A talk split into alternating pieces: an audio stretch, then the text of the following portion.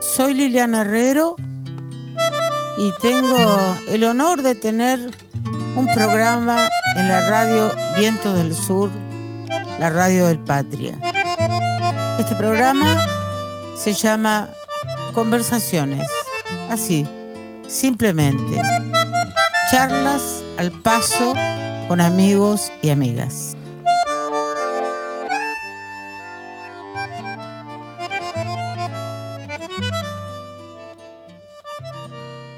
Che, Rally, acá tenemos un, un equipo, viste, que funciona para esta radio.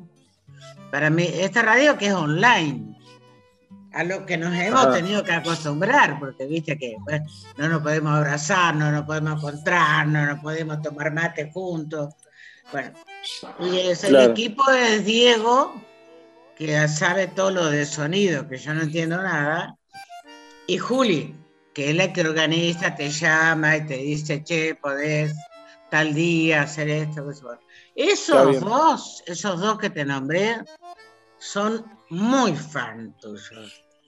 Yo no sé qué se hace con los fans, pero lo, que sí, lo que sí te puedo decir es que son más fan tuyo que mío. O sea, yo quedo acá en segundo plano, totalmente.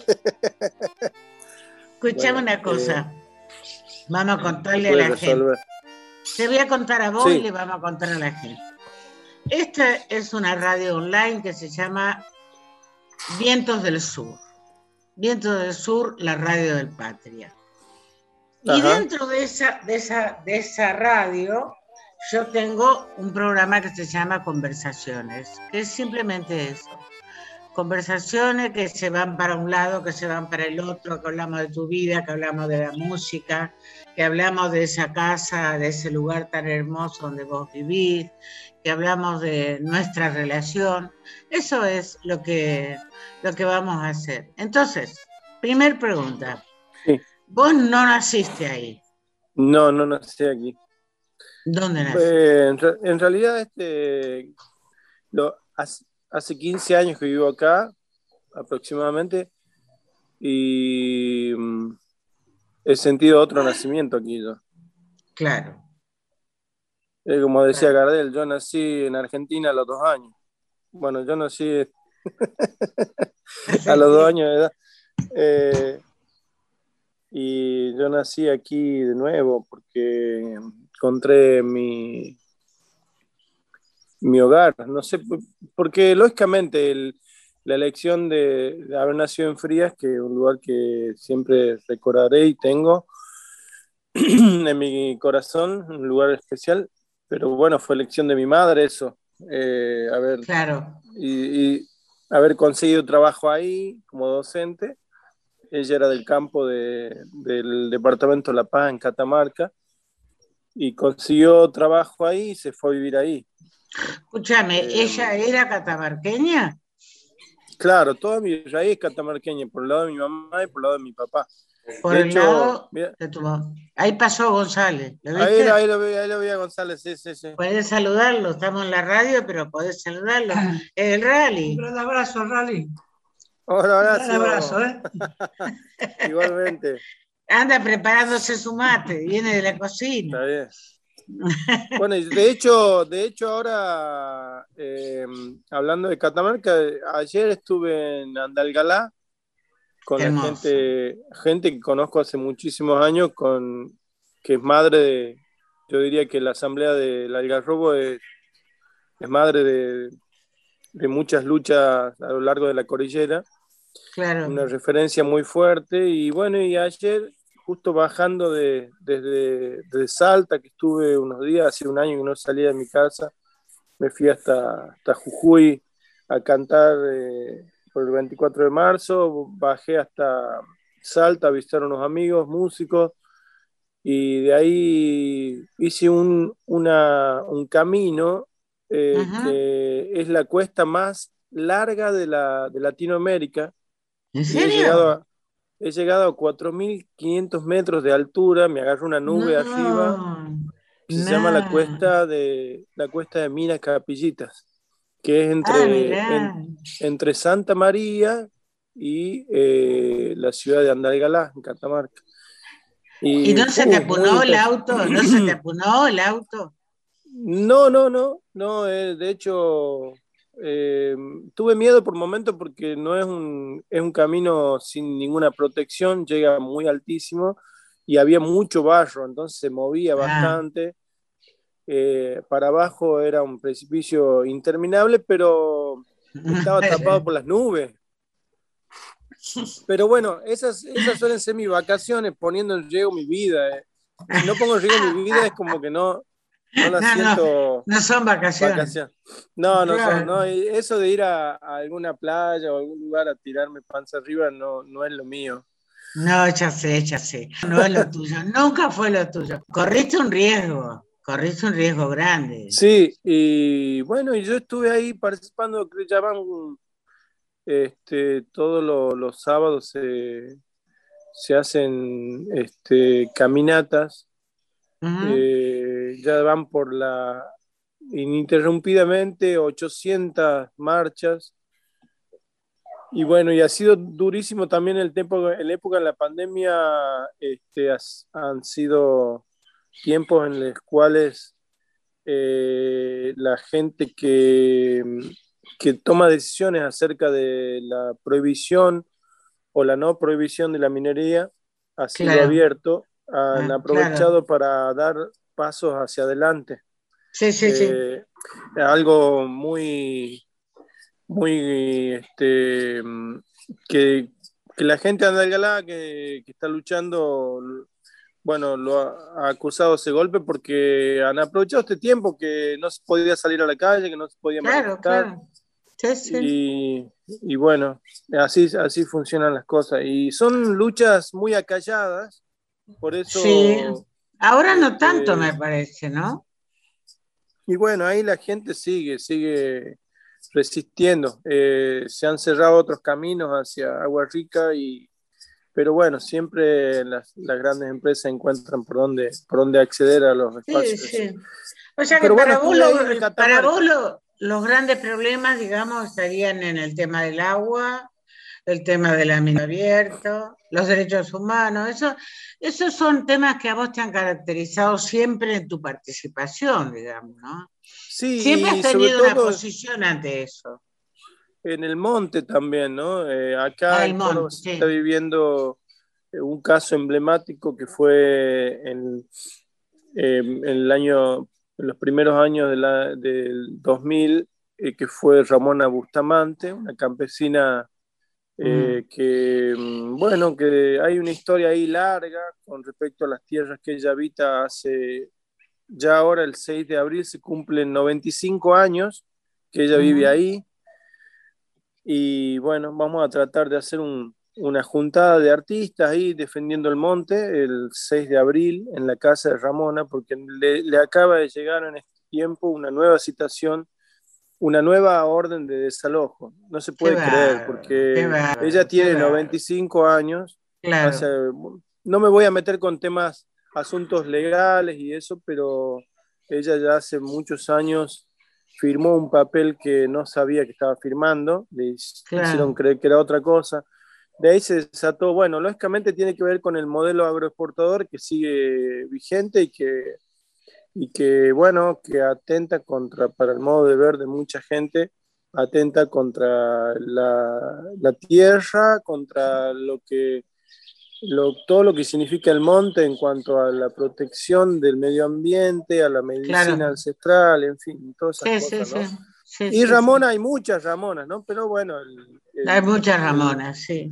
El, el símbolo de Ramona. En el sur también, en, el en todo el país en realidad, en todo el país. Sí. Está complicado, está complicado. pero, vos, es el modelo extractivo que, que no, ha, no ha cesado nunca, ¿no? Pasan los gobiernos, pasan todos, pero el modelo extractivo y, el modelo agroexportador que, data de, los primeros años del 900 hasta hoy este, sigue, sigue vigente y, vivito y coleando, ¿no? Sí, sí. Déjame que te pregunte algo en relación a tu familia que me interesa mucho para saber tu lugar también. No solo geográfico, sino cultural, porque de ahí también te vienen a vos todas estas preocupaciones. Claro. La familia de tu madre es, de Catamarca. ¿Y la familia de tu padre? También son todos lugar. Eh, mi mamá eh, era de un campo que queda, a, bueno, a unos kilómetros adentro de un pueblito que se llama Esquiú, que no es el mismo Fray Mamerto Esquiú, que está cerca de la capital de Catamarca. Esquiú es un pueblito que está en el departamento de La Paz, que es muy pegado al límite con Santiago y, y, también limita con el norte de Córdoba, con las Salinas Grandes. Eh, y mi papá es de otro puesto, ahí cerquita, pero también del mismo pueblo. Ellos, este, pero ellos en realidad, mamá se fue a trabajar a, Frías y de ahí mi papá que andaba con su barra de amigos eh, cantando, mi papá, fue un gran cantor. Eh, y este, guitarrero, también. Claro, claro, guitarrero de los buenos. Sí. del estilo radio que yo he grabado hace años y ahora va a salir la segunda parte de ese disco. Eh, y bueno, em, ellos se conocen, me parece que en Frías, mi papá era mucho menor que mi mamá. Eh, mi mamá le llevaba 12 años a mi papá. Mira, no sabía eso.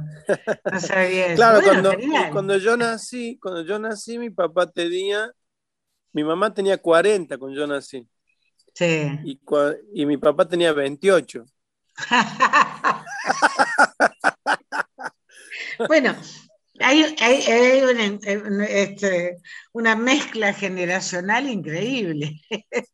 Sí, bueno, y, mi mamá, bueno, había estudiado en Catamarca, la mandaron a estudiar, eh, se volvió al, al, puesto a vivir con mi abuelo, que ya había quedado viudo, al mejor estilo como agua para el chocolate, ¿viste? Pero el libro tuvo que vivir a cuidarlo a mi abuelo. bueno, como hago para el chocolate, era la, madre. Eh, bueno, después ella con el tiempo eh, pudo irse a trabajar y hacer su vida. Eh, y bueno, este, mi papá era, era todo lo contrario, era, era un bohemio. Claro. Y no solamente era bohemio, sino que era muy aficionado a las fiestas campesinas y a todos los, la, a todo lo que sucede en la fiesta, por ejemplo, carrera cuadrera, riña de gallo, tabiada. era bueno, era bueno para todas esas cosas y para la guitarra. o sea, e, e, era, era un jodón importante, digamos. Sí, sí, era un pibito que cantaba muy bien, que tocaba muy bien la guitarra y que había llegado a ser jockey de carrera cuadrera no, mirá. Y bueno, y Pintón era también el tipo. Y bueno, de grande se fue de guitarreada fría y ahí ya mi mamá estaba trabajando, ahí se conocen. Y bueno, hice, según me cuenta mi, mi tía escritora, María Elena, que yo le pregunté acerca de ese amor. La verdad que le pregunté porque a mí como que hay algo, había cosas que no me cerraban de ese amor, pero mi tía me asegura que ellos estuvieron enamorados, que sí estuvieron enamorados y que, bueno, de hecho el casamiento, mi mamá provenía de una familia de linaje de esa zona, mi abuelo supo ser un criador de mulas, vendía vagones y vagones de tren de mulas hacia el norte. Eh, o sea que era un tipo adinerado, si quiere, que nunca, nunca quiso progresar, entre comillas, de comprar cosas, pero eh, sí tenía cierto un buen pasar. como un buen pasar, como toda la familia eh, de, esa familia que eran Toledo, ¿no? Eh, mi, papá no, era, era un puestero. Entonces, yo tengo entendido que al casamiento de mi mamá y de mi papá no fue absolutamente nadie de la familia de mi mamá. Ah, él fue muy rechazado entonces, aparentemente, por la familia de tu mamá. Exactamente. Y eso, me parece que fue como una pateada de tablero que hizo mi mamá. No tenía apoyo familiar, pero bueno, le dio para adelante. Eh, como después también decidió armar su vida sin, sin mi papá, ¿no? Cuando, cuando mi papá, creo que la, la guitarra era parte de su vida, pero comenzó a ser más parte de su vida el alcohol. Ah. Eh, y, y, bueno, este, supongo que, que no, no, era una, una, Habrán pasado sus años lindos, pero después se complicó y bueno. Se complicó y claro, y ahí Claro, se, debe haber complicado bastante entre la guitarra, el alcohol. sí, este, sí. pero tu mamá es una actitud muy fuerte, ¿eh? muy fuerte. Muy, porque se opuso, se puso, se opuso a un mandato familiar y se casó, se juntó con tu papá y después cuando tuvo que resolver que se terminaba, se terminó, ¿no? Increíble. O él se fue, no sé qué pasó. No, no sabemos qué pasó, no importa tampoco. Me parece que sí, no importa, capaz que no viene al caso, eh, pero sí creo que pero, em, ella, de alguna forma, me parece que ella eligió vivir como, como quiso vivir. A duras penas, a, a, los, a los empujones ahí con algunas cuestiones familiares, y, pero eligió hacer su vida. Sí, sí, sí, eh, Y bueno, y creo que a mí y a mi hermano nos quedó muy bien, porque nos dio la posibilidad de, de, hacer lo que queríamos. A mí en el caso de la música, porque imagínate que tenía la música, era como más o menos la película Coco, la música estaba ligada al abandono también, al abandono, al alcohol, a todas esas cosas de, desaparecer días y entonces cuando de repente, uy, el más chico me salió cantor también, uy, cagamos. Pero se la supo bancar. se la bancó, se la bancó, se la bancó muy bien. Lo que yo recuerdo, lo que yo recuerdo de ella, creo que no la conocí personalmente, pero nosotros estábamos muy, muy, nos veíamos mucho cuando estaba ya eh, bastante enferma y demás, y bueno, cuando falleció y demás, toda la relación tuya con tu mamá fue una relación muy hermosa, muy hermosa. Sí, sí, la verdad que sí. Y yo, y después, bueno, eh, esa apuesta esa apuesta que, bueno, de, ella decidió acompañarme siempre, tampoco, eh, mamá era lo más perfil bajo que te imagines.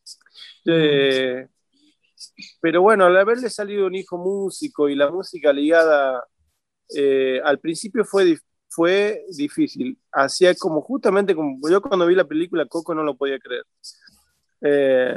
yo tocaba la guitarra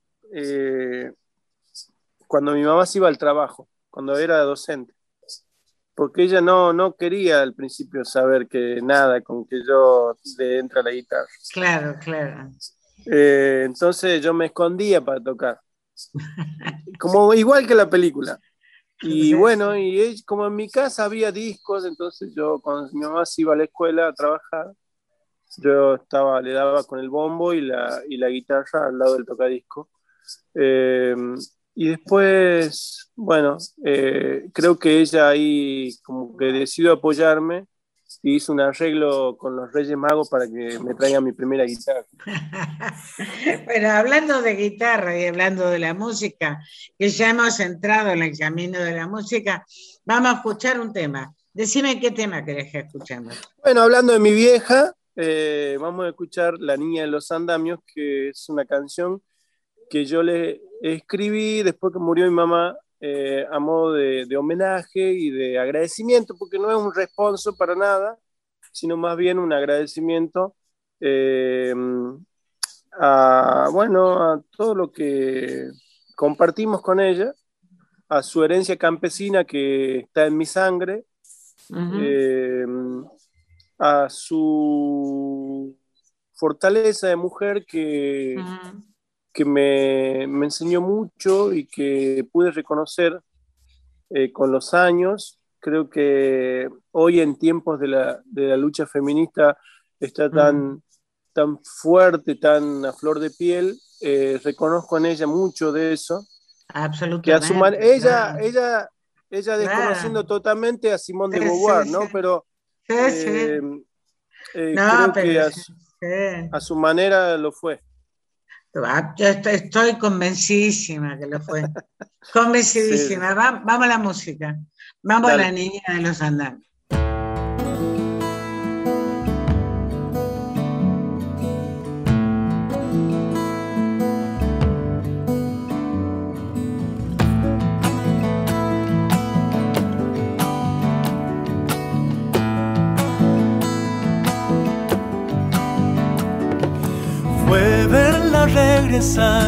Como un conjuro eterno, dueña de su dolor, una mujer de sal, digna equilibrista en paz, desafiando muertes de alquitrán.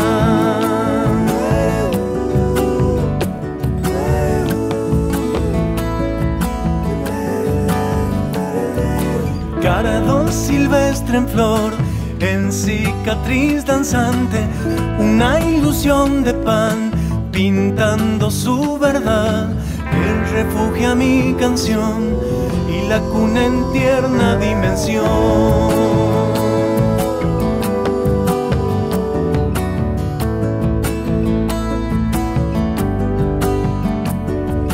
Madre de un tiempo azul, niña de los andamios, apenas una luz que estalla en su rosal, con su historia me acunó, despertando el agua de mi voz.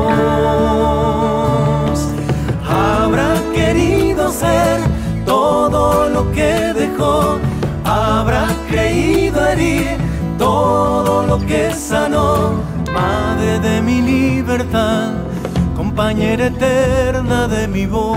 Es luz, es tiempo, andamio de los cielos. Es luz, es tiempo, andamio de los sueños. Es luz, es tiempo, andamio de los cielos. Es luz, es tiempo, andamio de los sueños. Hoy puedo verla así, disfrutando su viaje tan lúdica y feliz, mirando desde allá y en geométrica oración, consagrando el nombre de mi Dios.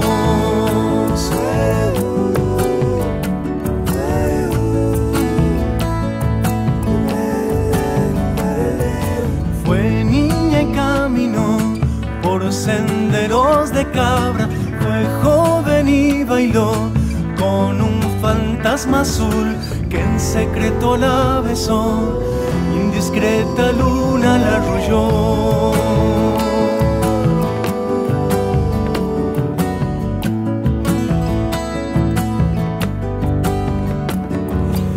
es tiempo de partir, lo supo una mañana, el mundo no es al fin. Lo que fue en la niñez, en silencio regresó a 1932. Habrá querido ser todo lo que dejó, habrá creído herir todo lo que sanó, madre de mi libertad, compañera eterna de mi voz. Es luz, es tiempo, andamio de los cielos,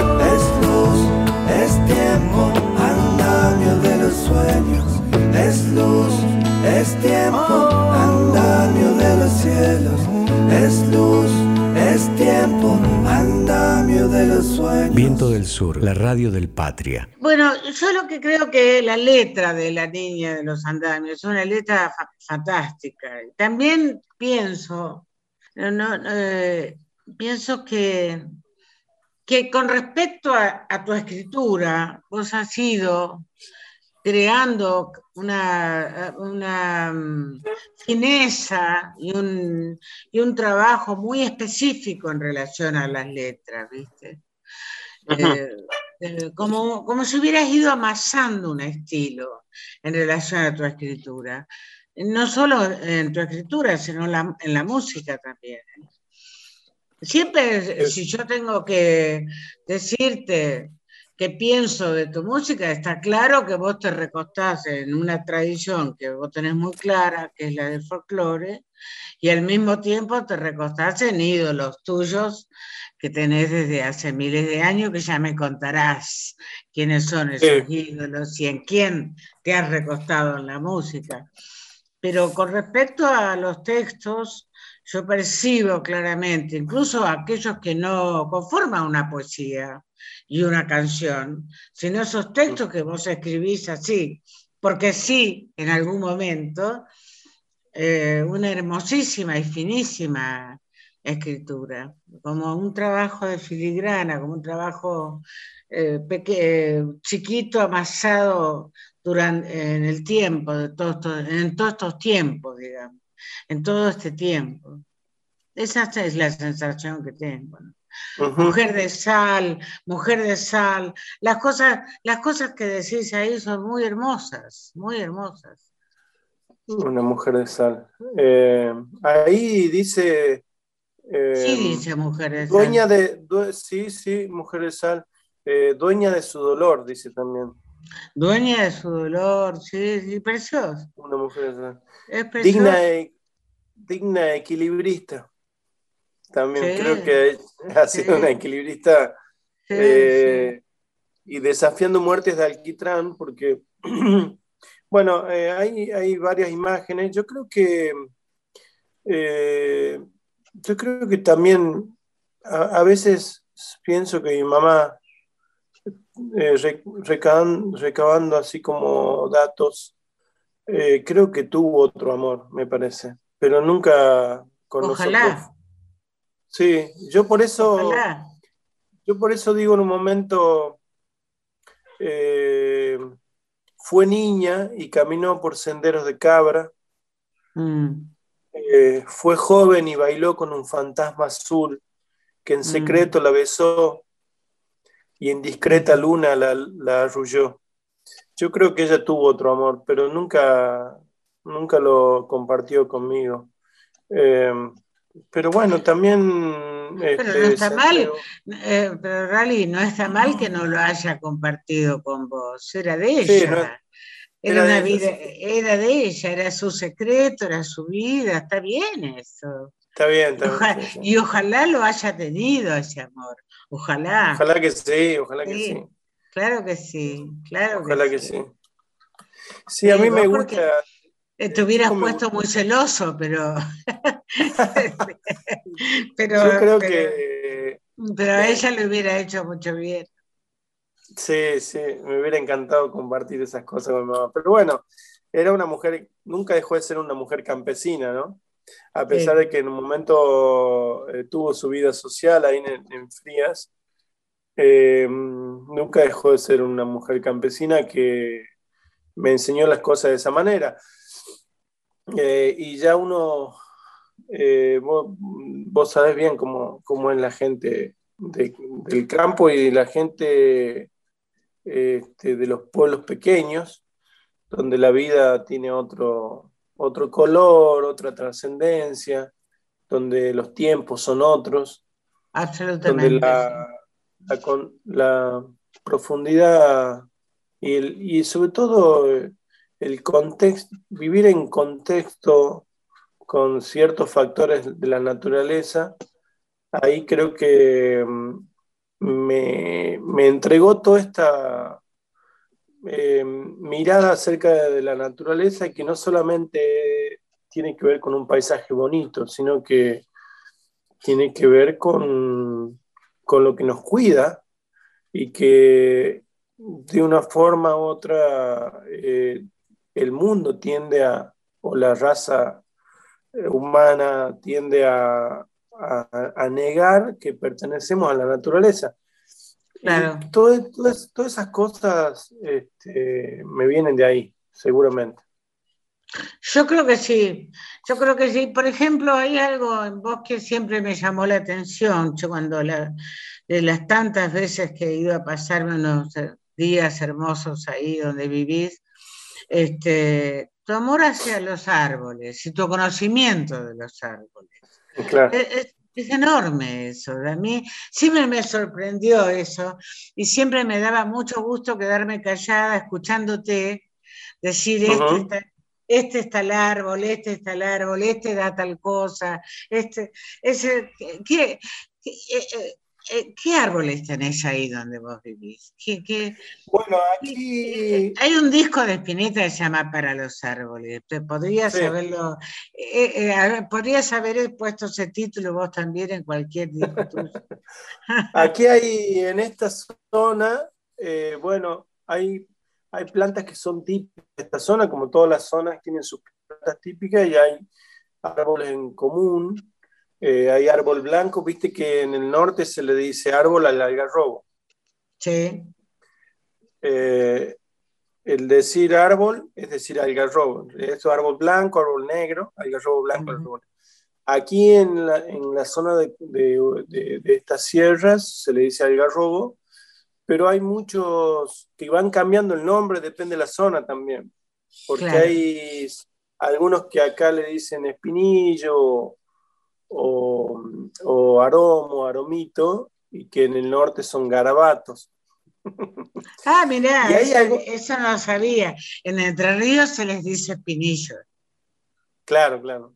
En Entre Ríos se les dice son todos de la. Y después está acá, yo lo que cuido mucho es una. El único, la única espécimen que tengo aquí en la casa de, la, de una tusca. La tusca es una planta eh, muy de, acá, de acá hacia el norte, pero también en algunas zonas le dicen algarroba amarga. Ah, mira. Porque da una vaina de algarroba. Claro. Pero esa algarroba no es como la algarroba que es dulce, que se, puede comer y se puede hacer bebidas, como la, Como la, la loja y eso. Eh, acá no se da el quebracho colorado, pero hay uno que, que, supe traer, que me regaló un hombre que, lo trajo de Santiago y lo planté y agarró muy bien, pero así también me hizo cagar una vez porque yo lo, lo quise podar con un amigo de abajo y me pegó una flechada que me dejó los ojos así un mes. Yo, eh, esa historia contala, por favor, porque yo la sé. Vos me la contaste yo no podía creer que hubiera pasado eso. El árbol te castigó, el árbol te castigó. Sí, me castigó, pero a la vez también me sanó, porque lo que hace el árbol cuando, también sucede con los molles aquí en la sierra, que hay mucha gente que los flecha. Y bueno, agarra una reacción alérgica muy fuerte. A mí me, me agarró, la cara era otra persona directamente. Parecía un boxeador que después termina de, la, pelea con los ojos. Así, un mes estuve. Eh, insoportable. Pero lo que hace el árbol es que te inyecta su veneno y te termina desparasitando. O sea que es muy bueno. Es bueno. Es, como cuando, es cuando te pica una yarara y sobrevivís, quedas muy fortalecido. Claro, claro. Eh, Qué increíble. O sea que la naturaleza tiene esa posibilidad, digamos, de herirte y curarte al mismo tiempo, ¿no? Exactamente. sí, con, la, con, las yarará pasa eso, ¿no? Eh, lógicamente hay que cuidar a los niños a las niñas de eso porque tienen como este, más posibilidad de que les pase algo grave, pero cuando te pica una yarara en el pie, por ejemplo, pues la yarara no te ataca salvo que vos se sienta agredida, como pasa con muchos animalitos, eh, te, te, inyecta el veneno, es doloroso como la puta madre, es muy doloroso. Muy doloroso, sí. Bueno, eh, Fander tiene una canción que se llama Yarara, ¿no? Sí, sí, sí. Eh, y me acordaba también de, de, un cuento de Fontana Rosa que en un momento de esos cuentos de fútbol que tiene, me encantó porque en un momento no sé quién estaba fingiendo una falta que le habían hecho a uno y, decía y lo describía como gritaba en el piso como si lo hubiera picado una yarará. Le habían hecho un full, estaba fingiendo un full. Bueno, es doloroso, pero el veneno ese te desparasita, te fortalece, te da muchos anticuerpos.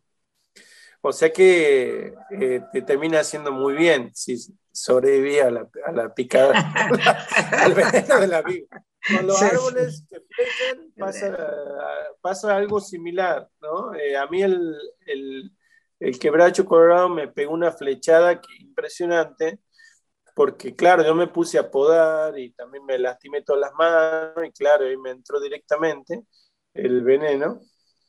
Y claro, al otro día yo ya no, no, mm, no, sé, no sabía qué me pasaba porque era una cosa que los ojos me amanecieron eh, muy, muy hinchados. Con muy hinchados, claro, claro. Claro. Después te voy a mostrar una foto de eso, porque me iba sacando fotos en el proceso. Y encima yo estaba de, estaba de gira con, en ese tiempo con Lisandro, con hermano Hormiga. Ajá. O sea que, viste que Lisandro toca de lentes siempre. Eh, y hay un par de shows que lo tuvimos que hacer los dos de lentes. Entonces, Eh, ahí le hubiera, podido cambiar el nombre al dúo directamente. Ponerle un nombre que en relación a los lentes. A los lentes. Parecíamos los Blues Brothers. Eh, y, y como es, y yo, yo pensaba, la gente pensaba, eh, si Aristi Muñoz para nuevo, se puso eh, pero sí, los, eh, cosas Después acá, en mi casa tengo, pero donde termino de escribir, tengo varios quebrachos blancos, que es un, también un árbol hermoso. Tengo un algarrobo negro muy grande y un algarrobo blanco. Y hay una planta que es típica de esta zona que le dicen coco. Eh, hay un coco grande, un coquito, que ese coco cuando está infectado produce un hongo abajo, que esos son muy buscados por los cocineros y cocineras para hacer unas comidas espectaculares con el hongo ese del coco. Es muy buscado, ¿no? Es como los, como los hongos de pino, ¿viste? Esas cosas. Bueno, ahí, ahí tienes que ponerte una mesita en la calle y venderlo y te hace una mangos.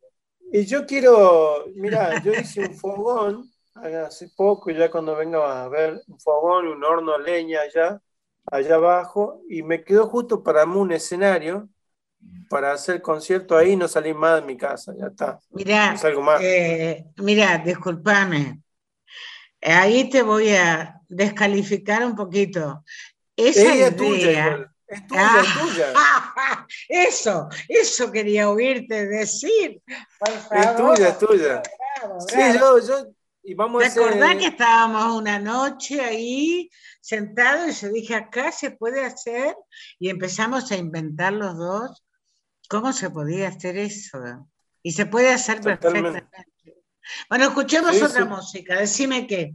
Bueno, hablando de las plantas, ahí nos va llevando la misma temática de la charla. Eh, escribí una, una vez, venía jugando yo, venía viajando por, por La Pampa, y comencé a buscar con la guitarra mientras viajaba en el, en el micro una, una, una, armonía, una melodía que, que, que, que, es, que, me, que me tire alguna reminiscencia o algo de la pampa, como una huella o algo así. Entonces me salió una, una musiquita con, con la que iba mucho, mucho tiempo, anduve jugando con esa hasta que un día le hice una letra de, a la huella, la terminé en la música, le hice una letra eh, que quiero que la escuche porque para mí es un homenaje a la gente que justamente vive en armonía y trabaja la tierra sanamente, sin envenenarla, eh, sin hacer la mierda eh, y no abusando de ella, como, como bueno, que es lo que todo lo contrario, la antípoda de lo que es el agronegocio, sino la gente que tiene, trabaja la tierra con, eh, con amor. de eso se trata, la, letra se llama Huella de los Labriegos. ¿Huella de los? Labriegos. Labriegos, perfecto. Perfecto, perfecto. Vamos a escucharlo, Diego. Vamos a escucharlo.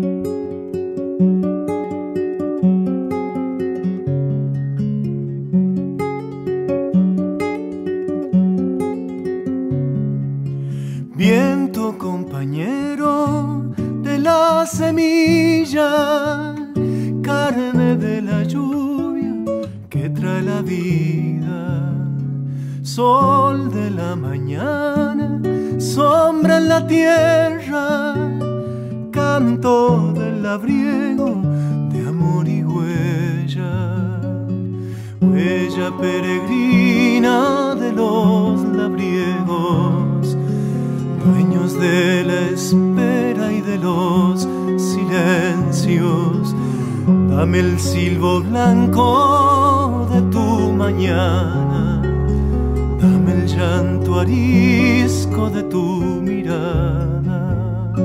Ya se va el labriego tras de una estrella y en la madrugada se vuelve huella.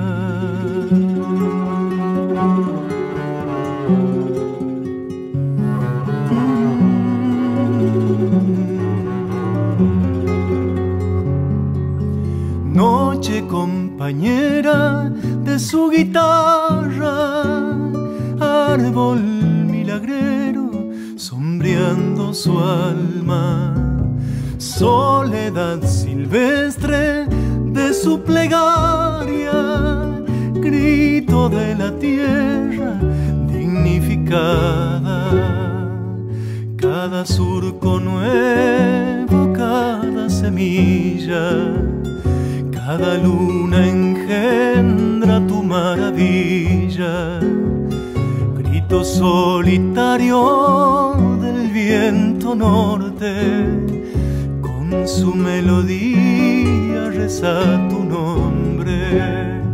Ya se va el labriego tras de una estrella. Y en la madrugada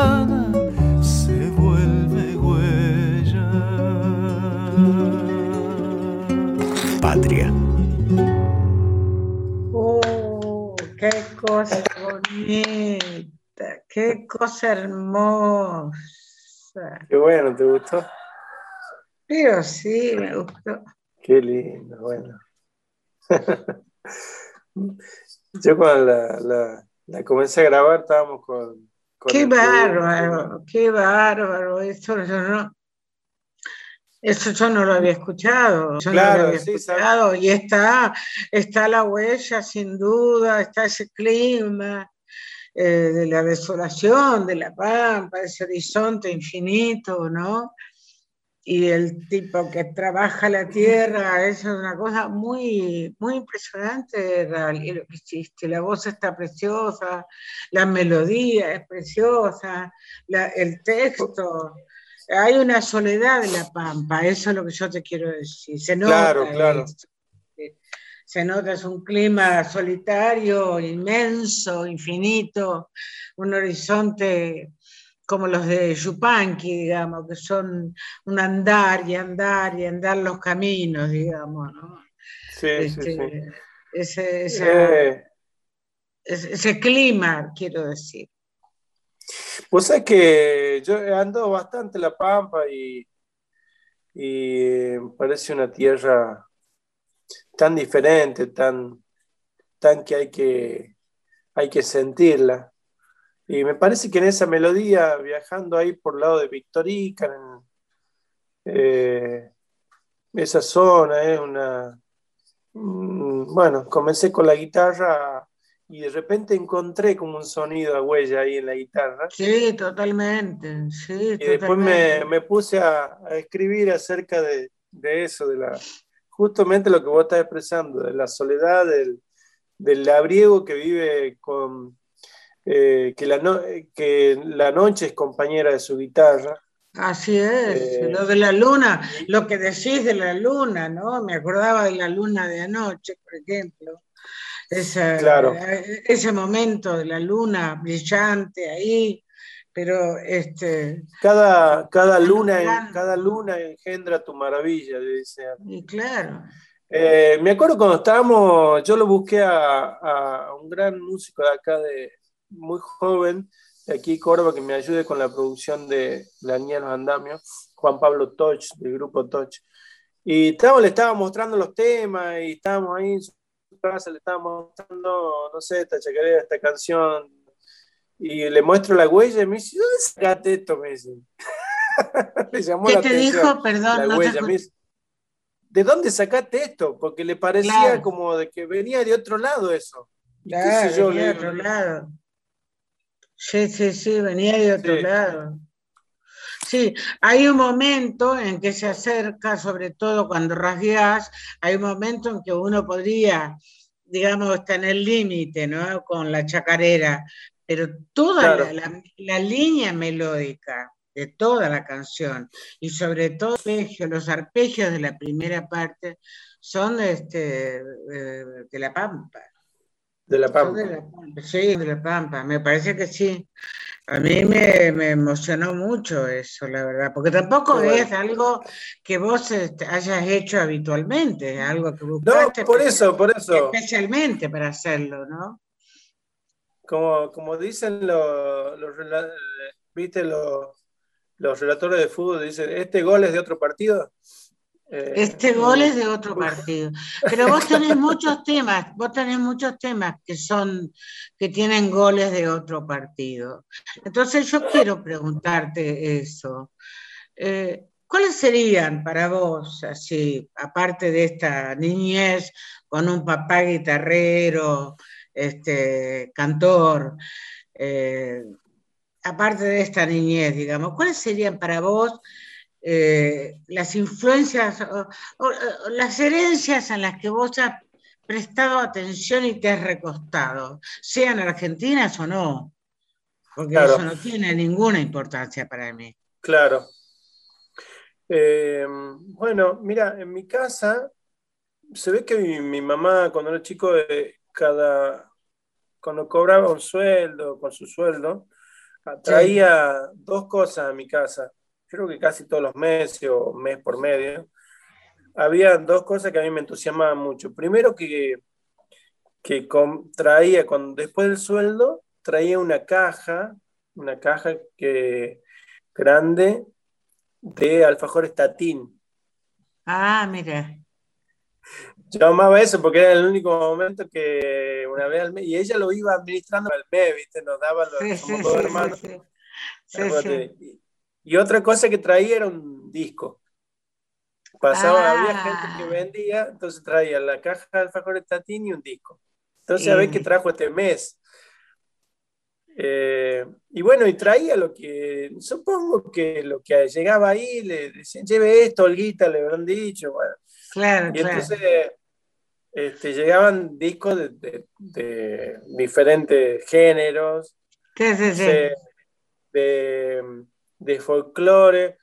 Eh, yo los tengo acá, todos esos vinilos de mi mamá. Qué bueno, qué bueno. ¿Y tenés bandeja? ¿Tenés bandeja para escuchar? Sí, escucho, escucho, escucho todos los días discos. Sí, sí, sí. Eh, y hay unos discos rarísimos, por ejemplo, hay uno de Donna Summer, Claro. Eh, de, los hermanos Ábalos, por supuesto, hay varios, y hay, no sé, uno de Julio Iglesias, de... claro. No sé, supongo que este, toda esa música, todo, yo lo escuchaba todo, ¿no? Todo, todo claro. claro, este, no sé, después viste que salían compilados, no sé, había un compilado que yo amaba porque me gustaba el disco porque era anaranjado el disco, el coso, que decía ATC, ATC, Argentina Televisora Color. Y ahí había música como moderna, tecno. Moderna, claro. Eh, em, pero yo amaba los discos de los Ábalos, ¿viste? Yo amaba siempre los discos de los Ábalos. Bueno, eh, estuvimos compartiendo ahí mismo, estamos con Vitillo. Em, y este, amaba los discos de los Ábalos y, me, gustaba. Eh, ahí creo que con ellos aprendí a tocar el bombo, porque yo ponía el disco, los discos de los Ábalos y tocaba el bombo encima. Eh, siempre aprendí así, no, no, no, no he sido nunca un, no me he caracterizado por ser un músico de formación académica, pero fui entendiendo la música. Eh, y después otra cosa este, que, me, fui escuchando, de la música que fui escuchando, íbamos a, algunos veranos íbamos a Catamarca a visitar unos parientes. Y, los, y mis primos escuchaban, tenían eh, lo- el disco de Víctor Heredia, Aquellos Soldaditos de Plomo. Y les gust- eran fanáticos de Víctor Heredia. Y después Sí, salió claro. Coraje, Claro. eh, ahora Coraje. eh, y bueno, eso era muy chico yo. eh, y, y después pasó algo que fue un hito para mí, que al festival de mi pueblo, al festival del Bombo, que en Frías, llegó León Gieco a tocar con, el, con un soy de la Quiaca. Claro. Bueno, esto que fue Eh, increíble. Explotó tu cabeza. Y claro, porque imagínate que yo era niño y nos estábamos afuera del club escuchando cómo probaban sonido. Claro. Y era cuando uno decía, ah, el sonido se prueba. hay que ir antes. Hay que ir antes y probar Claro, sonido. Ah, Porque nosotros éramos, nosotros éramos de la época de que iban los folcloristas con su guitarra, vestido de Claro. gaucho, y subía a cantar. ¿Qué, qué va a claro, sí, sí, sí, sí. Sí, sí, sí. Bueno, Entonces- la primera vez que yo vi probar, escuché, vi, y después nos dejaron entrar a todos los niños que andábamos fuera, porque León dijo, dejen entrar a todos esos niños. Eh, entonces entramos y vimos, yo la primera vez en mi vida que vi gente probando sonido, fue a León Gieco en mi pueblo, probando el sonido que estaba en ese momento en la banda, creo que estaba el profesor Lobo en la batería, creo que es la primera vez que vi una batería en mi vida. Eh, Lidio Reyes tocaba el bandoneón, eh, creo que era Cañueto que tocaba el violín. Bueno, era una banda, sí, Una banda grande, claro, era una banda muy folclórica. muy folclórica, sí. Claro, claro. Eh, Sí, porque estaba Rubén en la batería. Lobo, claro, claro. Claro, Lobo, estaba ¿no? Rubén, que es muy folclorista, él es muy, muy, una Claro, batería muy folclórica. Muy folclórica, sí. Sí, sí. Eh, bueno, y eso fue, eh, cuando yo escuché ese concierto, fue tremendo, porque yo no entendía nada que estaba pasando ahí, porque encima León había, la producción era con pantalla, imagínate pantalla, que pasaban O sea imágenes, imágenes de Ushuaia de la Quiaca, de la filmaban a Gerona. Sequeira, a Isaac, todo eso se pasaba acá arriba, claro. que esto era como, no sé, ver a Depeche Mode, sí, eh, sí, sí, sí, sí. no sé, era una cosa de loco. Y mm, eso también fue muy, tuve, yo se lo pude contar a Leona eso. Me imagino, claro, claro, claro. Claro.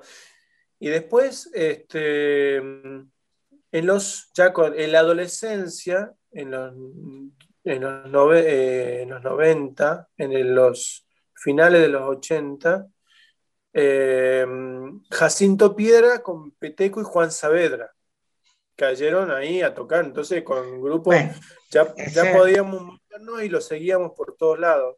era eso era de alto nivel, altísimo. Claro, porque imagínate que en ese tiempo Jacinto Piedra era un indio de pelo largo con pantalón Sí. rojo y la guitarra que se enchufaba.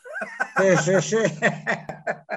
Era. Claro, era- iba- Iba explotando tu cabeza de concierto en concierto, de grupo en grupo. Pero qué atento, qué atento eh, tu escucha, ¿no? Qué interés que has tenido, enorme, Yo enorme. me acuerdo que eh, un día éramos, éramos adolescentes, estábamos ahí, eh, los santiagueños tocaban, el grupo este, y el asistente, yo miraba los instrumentos, que sé yo, íbamos ahí a ver, y el asistente me dice, flaco, me dice, pibe, hablaba así, ¿no? Y me decía, esto es de Police, me decía. Esto es Police, me decía. Sí, sí, sí, Eh. Summer, Copperland y Steen, eh, Sí, así. sí, sí, sí. Sí, sí, sí, sí. Y era Y de, Jacinto, algún, y de algún modo, eh, y de algún modo sí. claro, era guitarra, violín y bombo. Y bombo. Sí. Eh, Y sonar muy bien. Y Oh, sonar muy bien, muy era una bien. cosa increíble. Bueno, y Bien. después, ah, después ya viniendo a Córdoba, cuando la conocí a Mariana, ella me mostró eh, a, Silvio, a Jaime Ross, eh, me mostró, bueno, eh, de ahí fui como investigando y conociendo la canción latinoamericana ya cuando llegué a Córdoba, que llegué en los 90, en el año 95 fue fueron las revueltas en Córdoba, que se quemó la Casa Radical y que fue una revuelta en contra de la Ley Nacional de Educación, eh, pleno menemismo. Eh, entonces comenzamos con Mariana a ir a todas las movidas, ollas populares que se hacían, íbamos a todos lados. Bueno, ahí mi cabeza se, se, disparó por el lado social muy fuerte, ¿no? Sí, sí, sí. Eh, y después ya comencé a conocer los músicos de afuera y hay un es muy loco porque todo lo que Claro, en todos los músicos que te estoy nombrando, con todos terminé conversando. Y con cantando. Silvio, con Jaime Ross. Eh, y, cantando. cantando. y, después lo descubrí a James Taylor, eh, que es un músico bostoniano, que, de chico fue un cantautor, un pibito como lo fui yo, con una guitarra y un puñado de canciones. Hasta que un día en la ciudad de Amsterdam, en Holanda, pude hablar con James Taylor como media hora. No lo podía creer realmente. Esos regalos de la, de la, música, de la vida de la música. Bueno, y de ahí... Yo recuerdo mucho, recuerdo mucho ese momento porque vos estabas en Europa y me llamaste. Claro. No se podía creer, vos no podías creer que habías estado conversando con James Taylor, que era tu ídolo máximo. Sigue siendo tu ídolo máximo. Claro, claro. Gran músico, por supuesto, ¿no? Claro, y yo me, mira, al, punto de que el último viaje que hice hacia afuera fue irme hasta el pueblo de James Taylor a ver su concierto del 4 de julio. Sí, sí, sí, sí, me acuerdo, me eh, acuerdo. El pueblo donde vive, que en el estado de Massachusetts. Y fue muy un viaje maravilloso porque fui solito. Yo ya sé que voy a ser un tipo solitario toda la vida. Eh, y, fue solitario entre comillas, pero acompañado, digamos, sin, sin toda la cuestión del núcleo familiar clásico, pero acompañadísimo de amigos y amigas. Este, pero me fui solo, me fui solo a, manejé muchos kilómetros hasta llegar a ese pueblito en Massachusetts. Sí, sí, sí. Y pude, pude ver un concierto de él ahí, me, bueno, no sé, cosas que, regalos de la música, ¿no? Regalos de la eh, música, sí. Sí, sí, sí. Y bueno, y, me pasó también este tiempo, antes de que comience la pandemia, de sentir que era tiempo de, hacer un alto en el camino. Eh, bueno, eso, eso este, vamos a contarle a la gente que esto lo charlamos, ya pronto nos tenemos que ir, pero eh, ya se termina el programa, lamentablemente, pero lo charlamos los otros días por teléfono cuando yo te llamé para decirte si querías, si tenías ganas de que hiciéramos esta charla. Y me sorprendió enormemente la decisión que has tomado, esto que vos llamás un alto en el camino, me sorprendió y me gustó. Ajá. Me parece que los altos los saltos en el camino siempre eh, te preparan para otra cosa. Eso es lo que yo pienso. No sé cómo lo ves vos. Sí, sí, totalmente. Mira, eh, yo venía sintiendo hace ya un tiempo que, que no, lo estaba disfrutando. Eh, entonces, no sé, tuve como la, la mirada. Yo me acuerdo que lo otro cuando hablamos nosotros estábamos en, yo estaba en Belén, en Catamarca. Sí. Iba, estaba yendo para el lado de Cafayate.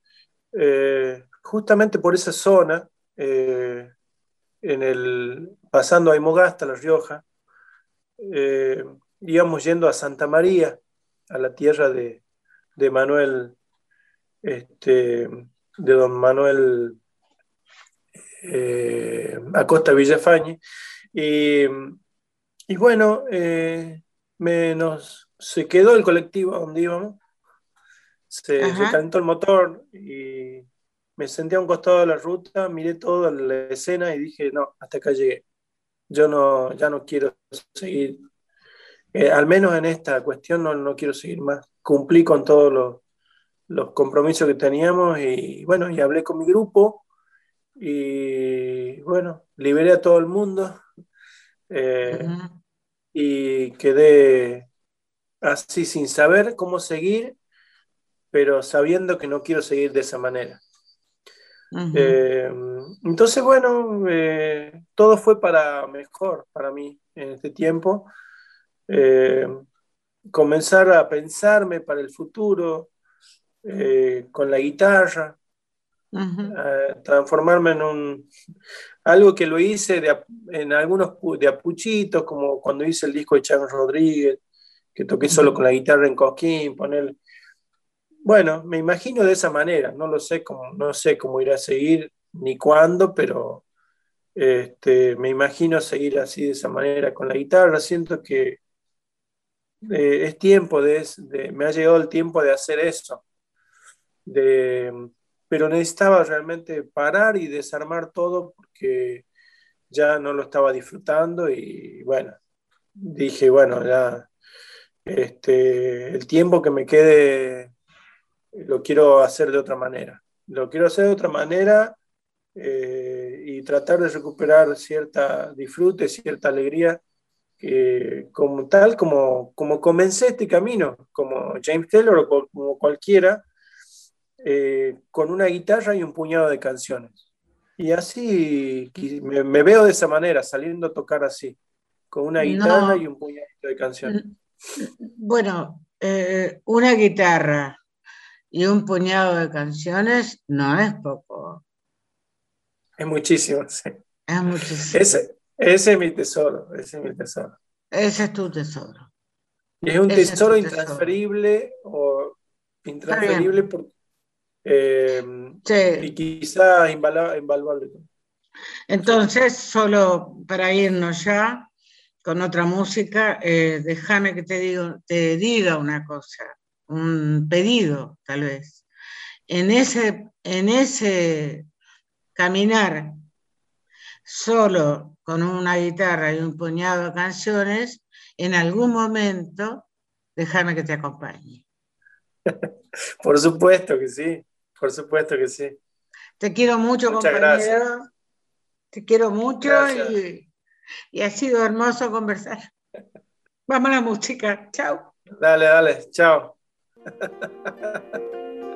Luna, la niña que en el aire caminaba. Estrella latitud besando el agua tan viva, tan sagrada, tan sensual. Tan viva, tan ansiosa me contaba los pueblecitos que sobrevolaba. De norte a sur de Argentina, La Habana, tan viva, tan sagrada, tan sensual. Tan viva, tan sagrada.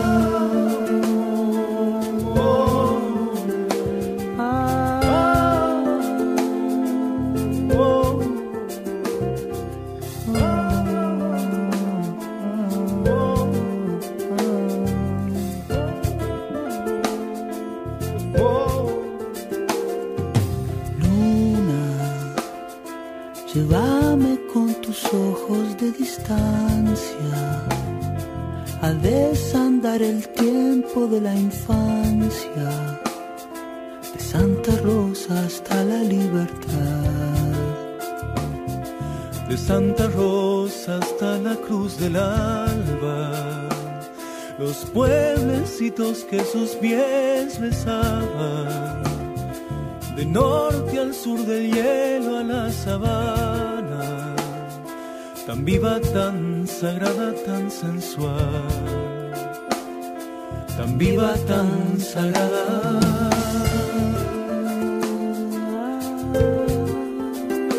Tan sagrada. Niña luna, luna nueva. Oh,